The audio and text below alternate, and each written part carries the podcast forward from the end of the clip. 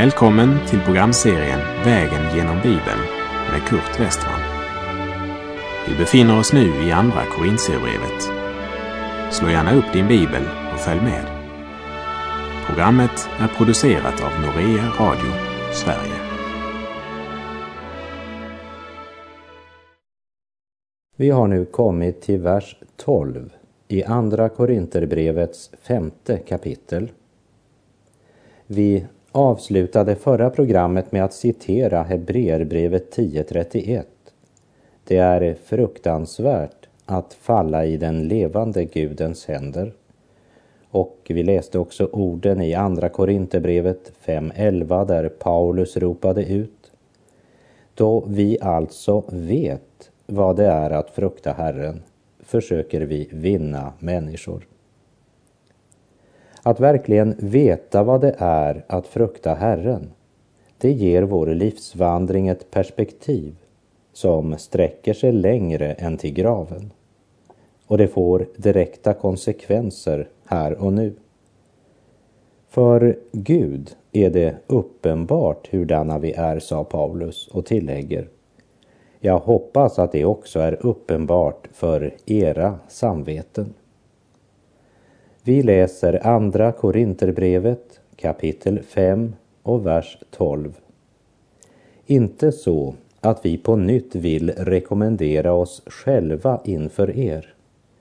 Men ni får tillfälle att berömma er av oss så att ni har något att svara dem som berömmer sig av yttre ting och inte av det som finns i hjärtat.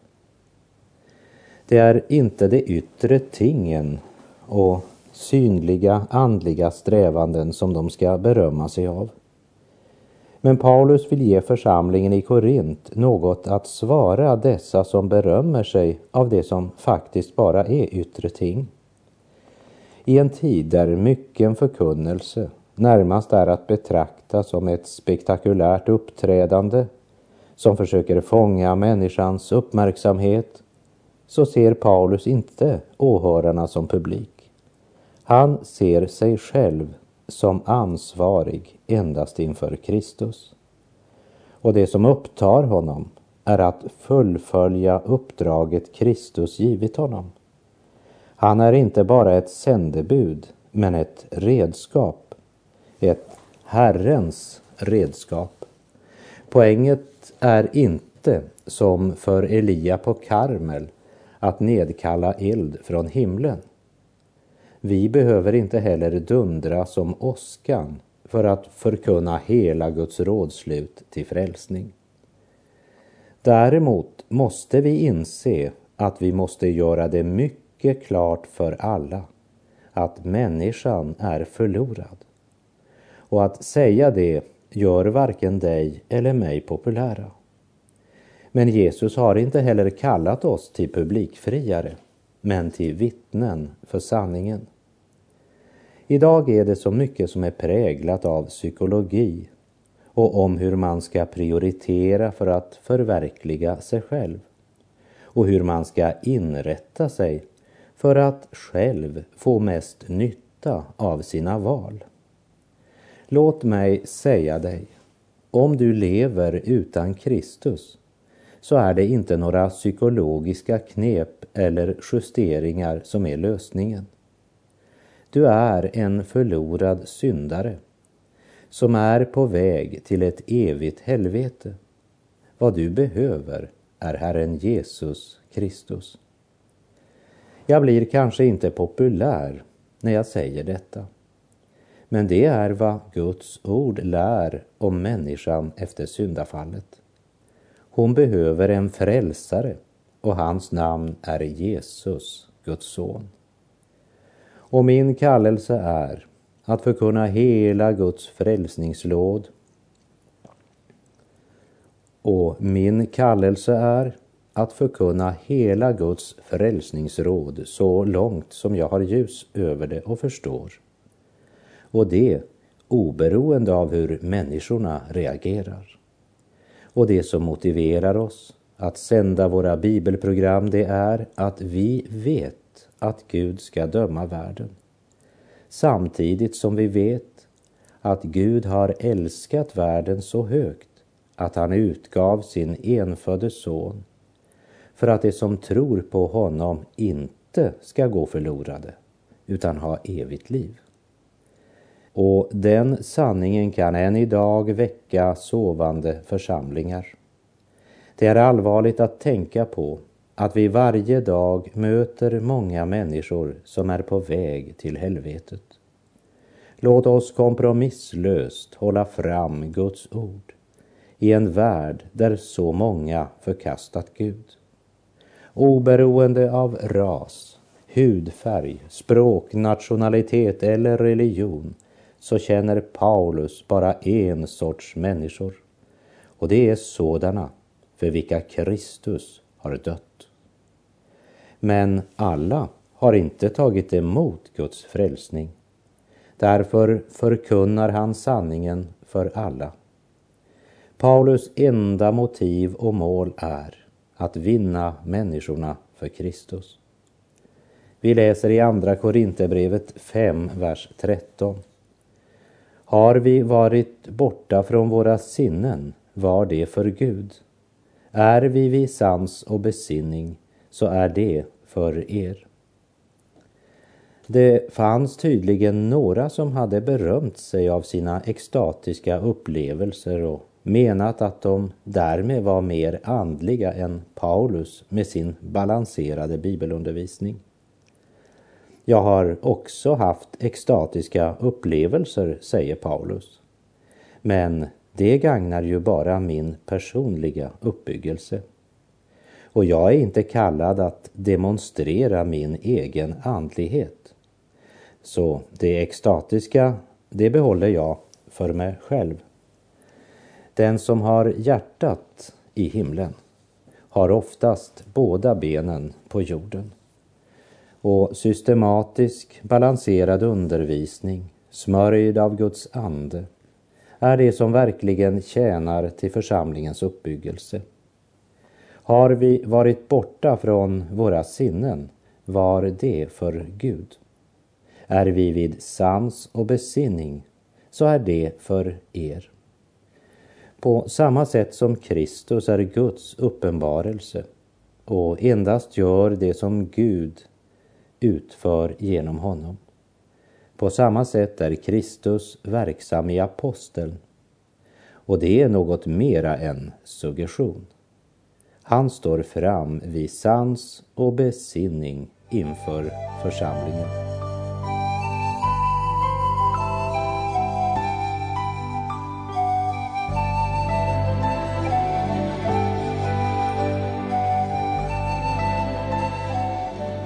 Vi läser i Andra Korinterbrevet kapitel 5, verserna 14 och 15. Ty Kristi kärlek driver oss, eftersom vi är övertygade om att en har dött i alla ställe och därför har alla dött. Och han dog för alla, för att de som lever inte längre ska leva för sig själva utan för honom som har dött och uppstått för dem. Här ska vi verkligen lägga märke till vad Paulus säger och vad han inte säger. Det är inte den kärlek Paulus har som driver honom. Men det är den kärlek Jesus har till det förlorade som driver Paulus att vittna om Jesus. Den Jesus som dog för alla och uppstod för alla. Och det är som om Paulus vill säga alla vi som blivit Jesu lärjungar därför att vi tror Guds ord och löfte. Vi kan vittna om att Jesus efter sin död och uppståndelse har uppenbarat sig för våra hjärtan. I anden känner jag honom som den levande Kristus.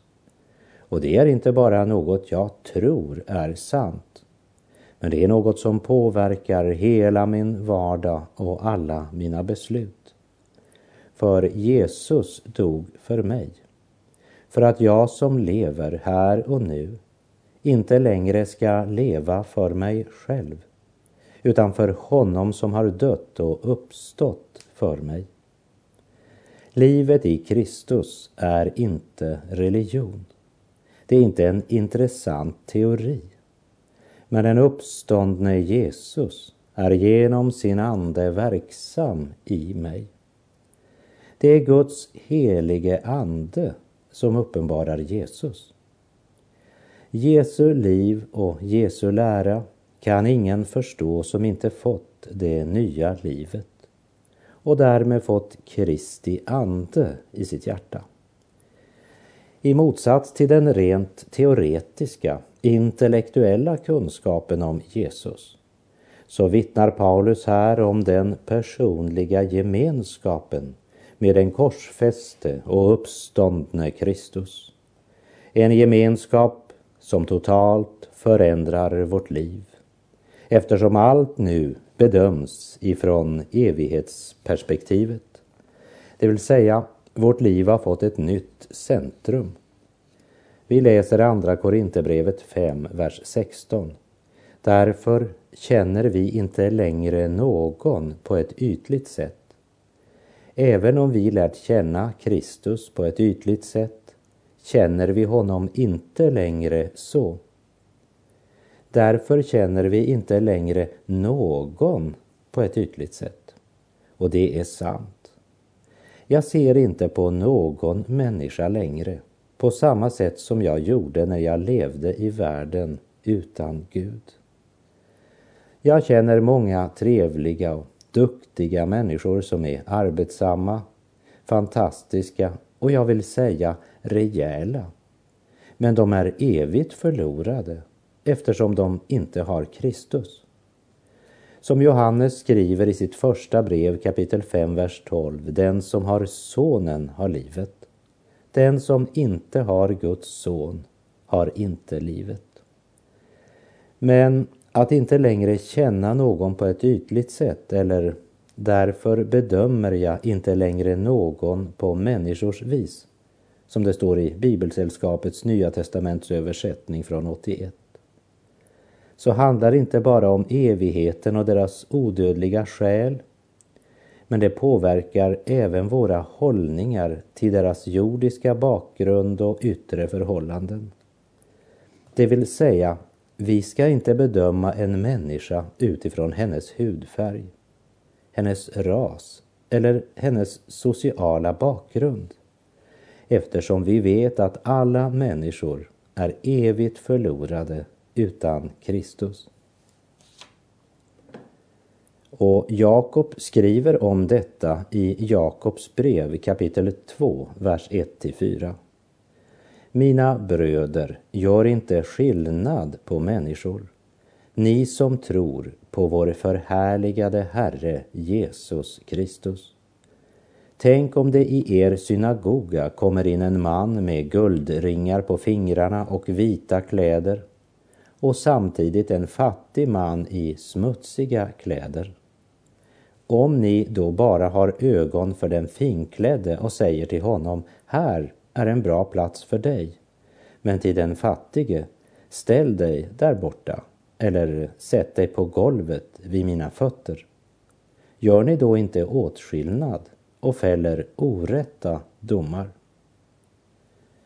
Som Guds barn så ska vi betrakta alla människor som syndare för vilka Kristus har givit sitt liv och sitt blod.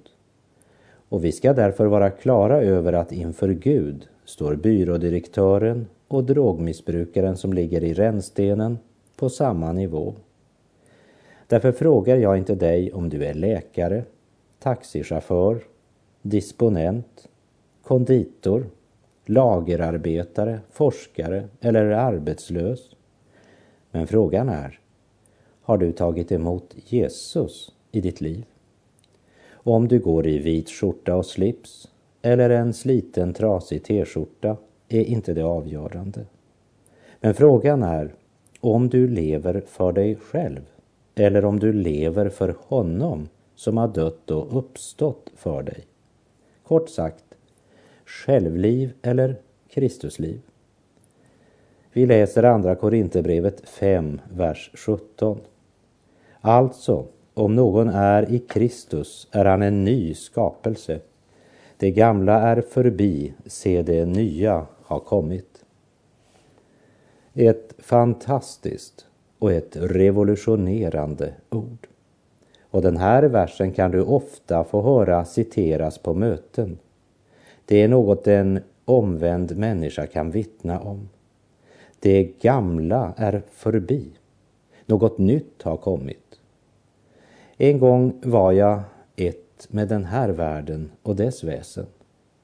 Men nu är min identitet inte längre fastställd av Adam, för nu är min identitet fastställd av Kristus. Se, det nya har kommit. Det gamla är förbi och det nya, det är denna nya relation till Herren Jesus Kristus. Vi tillhör nu Kristus. Vi hör nu ihop med den förhärligade Kristus. Något nytt har kommit. Hanna Shahin, chef för TVRs arabiska avdelning, han berättade. Jag växte upp i en fattig familj. De enda byxor jag hade var ofta lappade och det tyckte jag inte om. Men eftersom det var billigare att fixa de gamla med en lapp än att köpa nya så löste mina fattiga föräldrar problemet på det sättet, säger han. Många frestades att göra på samma sätt med sina trasiga liv. Och så slutar våra föresatser med en massa lappverk därför att vi inte vill ta ett rejält uppgör. Kanske kämpar du som just nu lyssnar år efter år med en hel del saker i ditt liv och skiftar lapp eftersom tiden går för att dölja verkligheten. I Matteus 9, vers 16 sa Jesus Ingen sätter en lapp av okrympt tyg på en gammal mantel. I så fall skulle den påsatta lappen riva bort ännu mer från manteln och revan bli större. Och här i Andra Korinterbrevet 5 säger Paulus att Gud löste inte problemet i hans liv genom att lappa på hans gamla natur. Men det handlar om en ny skapelse. Det gamla är förbi, säger han. Se, det nya har kommit. Och Hanna Shahin sa också Göm inte såren och bristerna i ditt liv bakom lappar, utan gå till Jesus. Han vill ge dig en helt ny dräkt som heter Kristi rättfärdighet. Jesus gör allting nytt. Därför passar det inte med lappade liv inför Gud. Gud är helig, fullkomlig och han ser och vet allt. Han ser igenom den tjockaste lapp. Det gamla är förbi, säger Paulus. Se, det nya har kommit.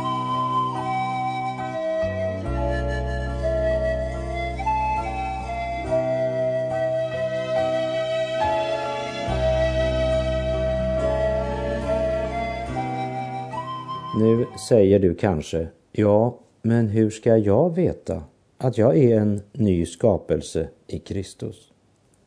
Hör vad Jesus säger i Johannes 5.24. Amen, amen säger jag er. Den som hör mitt ord och tror på honom som har sänt mig, han har evigt liv och kommer inte under domen utan har övergått från döden till livet. Tror du på Herren Jesus Kristus? Om du har vänt dig till honom så försäkrar han dig att du har evigt liv och inte kommer under någon dom utan har övergått från döden till livet. Så länge vi lever på denna jord är vi utsatta för frestelser och faror och vi kan fela och falla på många olika sätt. Men den underbara sanningen är att Herren Jesus har förlossat oss och i honom är vi en ny skapelse. Och nu har Paulus något att säga om just det. Vi läser andra Korinthierbrevet 5, vers 18. Allt kommer från Gud som har försonat oss med sig själv genom Kristus och gett oss försoningens tjänst. Försoningens tjänst är i verkligheten Guds rop till förlorade människor, var de än befinner sig.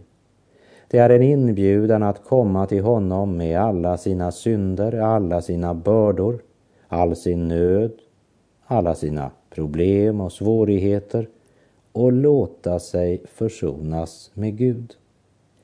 Försoning innebär inte bara syndernas förlåtelse. Försoning innebär ett nytt förhållande, en helt ny gemenskap. Men varför måste den sanningen ropas ut? Ja, därför att människan har kommit så långt bort ifrån Gud att om än hon delvis kan känna sin egen olycka så förstår hon inte vad som är orsaken till hennes olycka. Därför söker människan desperat över allt utom just där själva orsaken är. Därför söker människan inte Gud. Gud ställde sig själv i mänsklighetens ställe och trädde in på dess plats genom människan Kristus. Kristus var alltså inte bara en budbärare från Gud som kom med ett budskap från honom, men han var den syndfria, det skuldfria lammet som offrades för dina och mina synder. Och Paulus säger, ty Gud var i Kristus och försonade världen med sig själv. Han tillräknade inte människorna deras överträdelser och han har anförtrott åt oss försoningens ord. Vi är alltså sändebud för Kristus. Det är Gud som förmanar genom oss. Vi ber och Kristi vägnar, låt försona er med Gud. Här säger Paulus, vi är alltså sändebud för Kristus. I första Korinthierbrevets tredje kapitel skrev han, vi är Guds medarbetare. Ju längre jag lever och desto vitare mitt hår blir, desto mer inser jag att ett av de viktiga arbetsfälten jag har fått tillsammans med Gud, det är mitt eget hjärta, mitt eget liv. Att vi först och främst själva lever i ljuset så att något av Guds heliga smörjelse får vila över våra liv både i församlingsgemenskapen och i vardagslivets skiftande situationer. För om vi blir fattiga på denna smörjelse så tränger genast världens ande in i vårt livs helgedom. Den andra arbetsmarken, det är våra hem, våra familjer. För just i hemmet lider många kristna sina största nederlag. Vi är alltså sändebud för Kristus i vårt hem. Den tredje arbetsmarken, det är församlingsgemenskapen. Där vi samlas till bön, till undervisning, lovsång och tillbedjan. Och där vi tar på oss förpliktelser och ansvar. Den fjärde arbetsmarken, det är de stora fälten utanför både hem och församlingslokal. Alla dessa människor runt om i hela vårt land, ja hela vår värld, som går mot döden utan Gud och utan hopp. Och det är vår kallelse att sända evangeliet till alla stammar och folkslag till jordens yttersta gräns. Vi läser vers 19 och 20. Ty Gud var i Kristus och försonade världen med sig själv. Han tillräknade inte människorna deras överträdelser och han har anförtrott åt oss försoningens ord. Vi är alltså sändebud för Kristus. Det är Gud som förmanar genom oss. Vi ber och Kristi vägnar. Låt försona er med Gud. Den som inte visste av synd, honom har Gud i vårt ställe gjort till synd, för att vi i honom skulle stå rättfärdiga inför Gud. Det är det budskap vi i Norea Radio är kallade att ropa ut. Och jag tackar Gud för att vi i Norea Radio har möjligheten att sända våra bibelprogram på så många olika språk. Jag har fått privilegiet att i Sverige vandra vägen genom Bibeln i loppet av fem år, om Gud ger hälsa och krafter. Tony gör ett bibelundervisningsprogram för Iran. Reda Adley producerar vårt arabiska bibelprogram och så vidare. Men oberoende av vilket språk Norea sänder på och oberoende av vad producenten i de olika länderna heter så har vi alla en sak gemensamt och det är vad vi förkunnar. Och det sammanfattas i Andra Korinthierbrevet 5.21 med orden Den som inte visste av synd, honom har Gud i vårt ställe gjort till synd för att vi i honom skulle stå rättfärdiga inför Gud. Och med det så är vår tid ute för den här gången. Herren vare med dig. Vi är alltså sändebud för Kristus. Det är Gud som förmanar genom oss. Vi ber och Kristi vägnar, låt försona dig med Gud. Han är god.